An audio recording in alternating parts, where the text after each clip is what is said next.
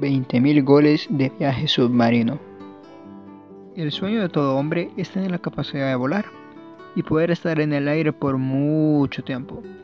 Pero si te contara la historia de un equipo que eligió cambiar los aires por el agua y que lo haría de una forma muy peculiar, lo harían enfrascados en un submarino, en un submarino marido.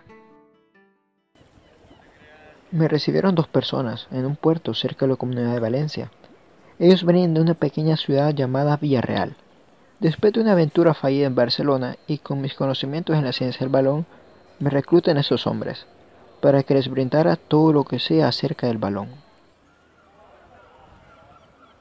Estos dos se presentaron frente a mí. Uno era brasileño y otro era paisano mío, o sea, argentino. Respondían bajo el nombre de Marco Sena y Rodolfo Arabaurena, pero le gustaba que le dijeran vasco. Al principio me explicaron que me darían un año para aclimatarme a la ciudad y a todos mis conocimientos. Un año espectacular, podía decirlo, en el que pude conseguir una copa muy peculiar, una copa llamada Intertoto. Marcos y el Vasco me presentaron a dos personas de las cuales yo no sabía pero a cruzar media Europa junto a ellos. Uno de los dos era un reconocido capitán chileno, su nombre era Manuel Pellegrini, y el otro era un experto en gambetas bajo aguas internacionales. Su nombre era Diego Forlán. Los dos personajes se me quedaron viendo y me preguntaron a la misma vez, ¿cuál es tu nombre? Y les respondí, me llamo Román, profesor Juan Román Riquelme. El señor Arruabarena nos reunió a todos y nos explicó el plan que se tenía para recorrer toda Europa y posteriormente el mundo. Era un submarino que fue diseñado en secreto por el capitán Pellegrini desde hace un muy buen tiempo y que cada uno había sido seleccionado en detalle. Todos se conocían, por lo tanto me pidieron presentarme y les dije, soy el profesor Juan Román Riquelme, experto en la magia del balón y en la mística del juego, graduado en la Universidad de La Boca, Argentina, y con una pequeña experiencia fallida en Barcelona, España. Pero esa historia no es para este momento. Las primeras paradas del navío iban a ser dentro de España, para ir ganando terreno naval y conocer los mejores buques de la península ibérica, como dijo el señor Forlán, que fue muy importante durante ese año en las aguas españolas, consiguiendo el boleto para navegar en toda Europa sin ningún problema. Dieron los permisos para zampar en esta mágica aventura muy rápido, sin antes volver a conseguir otra Copa Intertoto, aunque la primera prueba sería en las Islas Británicas. El puerto de Liverpool nos esperaba. Marcos comenta, estamos listos para la gloria, a lo que el capitán Pellegrini contestó. Seguramente este submarino amarillo hará historia al ser el primer navío de la comunidad valenciana en ser el rey de Europa. Recorrimos alrededor de 300 leguas para llegar a Liverpool, y fue necesario tan solo tres horas para ganar el encuentro en el que el señor Forlán fue muy importante. Y tras solucionar el pase en esa tierra contra estos ingleses, nos dieron tres puntos fijos más para el resto del viaje. Lisboa, Lille y Manchester serían los siguientes puntos. Al conocer los primeros tres puntos europeos, el vasco exclamó, si viene lo mejor. A lo que yo le respondí, claro, con este navío nadie nos gana. Claro que en ese momento no valoraba las mágicas palabras del que yo puedo decir el viaje de mi vida. La primera vuelta por Europa se haría esperar, porque recibíamos a los ingleses en nuestro puerto, y con un empate aburrido a ceros, nos embarcamos a nuestro primer destino, Francia, Lille. Como todos saben, Lille no es una ciudad de puerto, por lo que al señor Forlán le pareció intrascendente su participación. Pero un mal ceño de Pellegrini y todo eso cambió. Pese a esas miradas, nadie sacó diferencia y nos marchamos enojados de Francia con un 0 a 0. El Vasco y Sena estaban totalmente enojados. Llegaban que estallaba el submarino marido. Reclamaban fuerte al señor Forlán y a mi persona.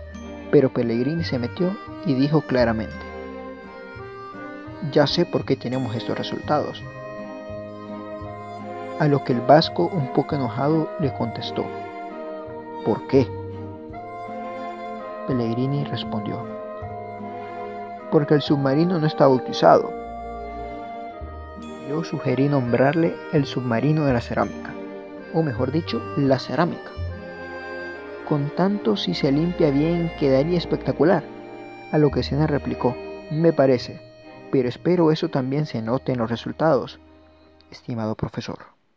Se venía una guerra doble con los portugueses, empatamos a cero en España, jarrón de agua fría. Nos esperaba Lisboa. Nos subimos a la cerámica y veía a Sena muy concentrado, algo pasaría. No me equivoqué, el brasileño nos dio la primera victoria en este mágico viaje. Fue muy sufrida, eso sí, a lo que el capitán Pellegrini dijo, ¿están listos para lo que viene? La mirada de Pellegrini decía algo, pero no sabía cómo interpretarlo.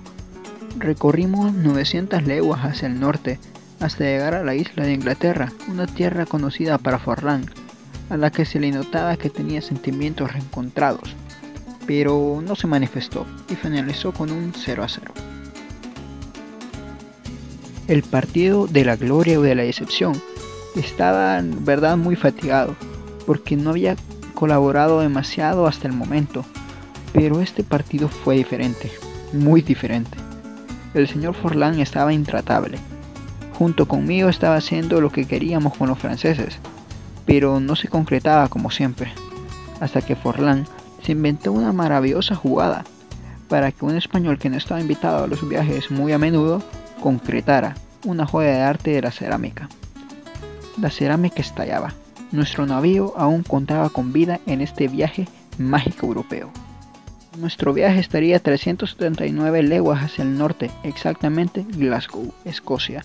Pero antes el capitán Pellegrini iba a hablar con toda la tripulación de la cerámica y nos dijo, para ustedes esto es nuevo, pero vamos a machacar a estos británicos, lo siento.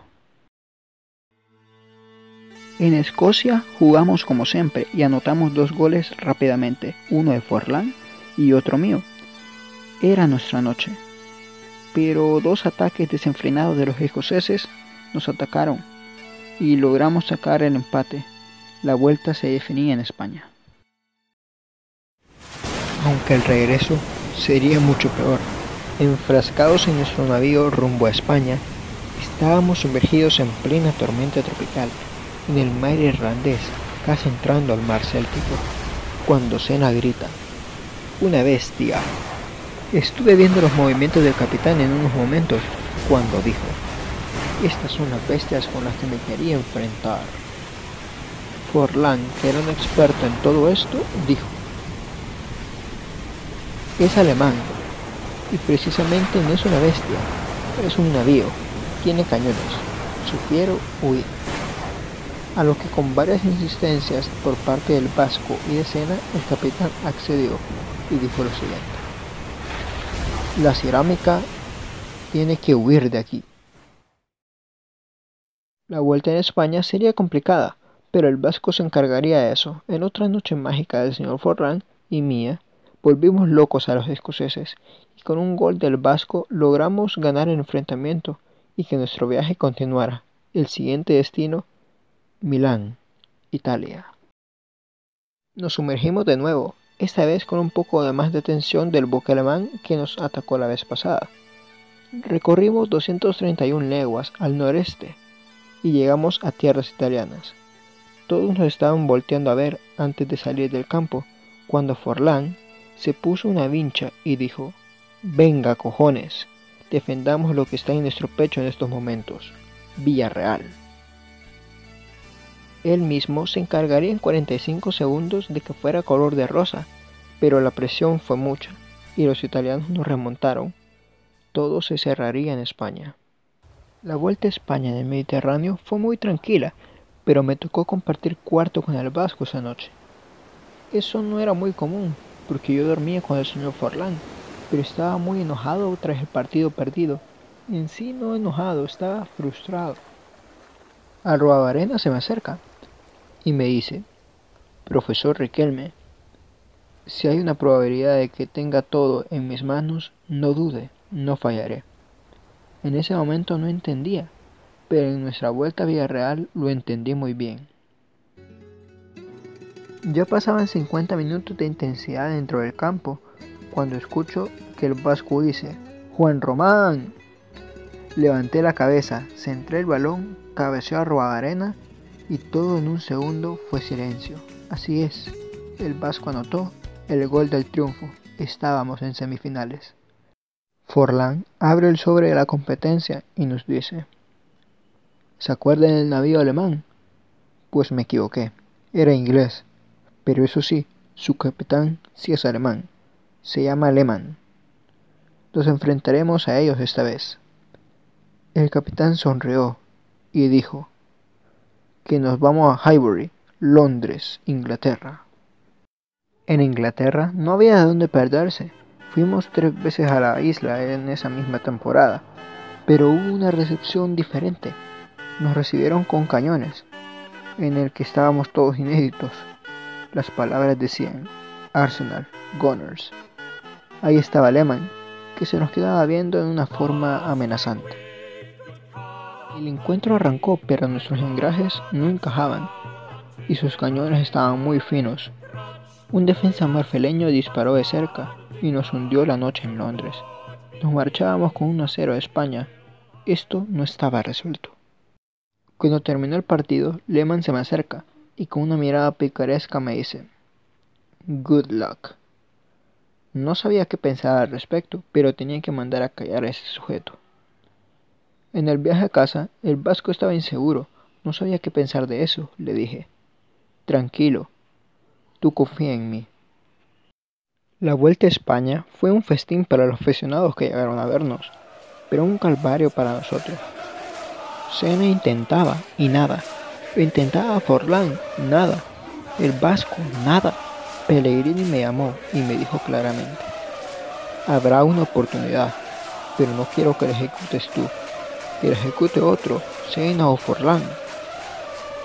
Yo extrañado le digo, ¿en serio me dices esto? ¿Qué va? Como me dijo el capitán, hubo una oportunidad. Pellegrini estaba como loco. Sena me decía, escucha a nuestro capitán. Y claramente yo le respondí, quiero reivindicarme ante el mundo entero. Estamos, Lehman y yo, solos. Disparé, y esta vez se escuchó un silencio, pero diferente. Esta vez la gente no estaba como loca. Se escuchó en el fondo, ¡No! Lehman me miró y me dijo en perfecto español, somos invencibles. Así fue, nuestro sueño se acabó ahí. Tras el partido, todos nos esperábamos. La cerámica quedó abandonada. El vasco no tenía palabras. Sena estaba furioso. Forlán estaba frustrado. Pellegrini, ¿qué te puedo decir? Y los otros chicos decepcionados. Les fallé. Volvimos tras la casa española, pero no sería lo mismo. Los que patrocinaban la cerámica me bajaron al dedo, al igual que Pellegrini. No duré mucho en España, estaba deprimido. Todos tomamos caminos diferentes posteriormente. El capitán Pellegrini se fue a la capital de España sin mucha pena ni gloria. Forlán se fue al otro equipo de Madrid, donde dejó una huella. Arruabarena, luego de alargar más su carrera por Grecia y Argentina, se fue a dar clases a Boca. En cuanto a mí, regresé a Argentina, volví a Boca, un lugar donde siempre fui feliz, pero nunca olvidaré ese viaje mágico dentro de la cerámica. Definitivamente fue el viaje de mi vida.